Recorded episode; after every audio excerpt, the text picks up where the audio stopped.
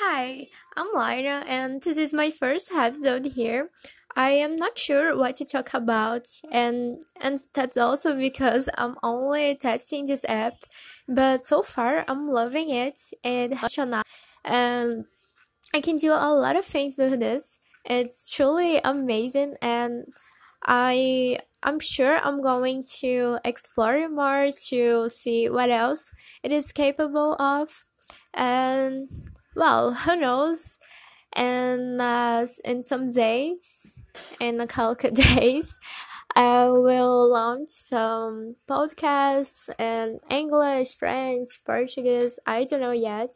Talking about life or my my life, my gap year, parler en train de parler en français, or, or my journey trying to learn the Russian alphabet. So it's journey and I can't, can't wait for it to start. I see you soon. Goodbye.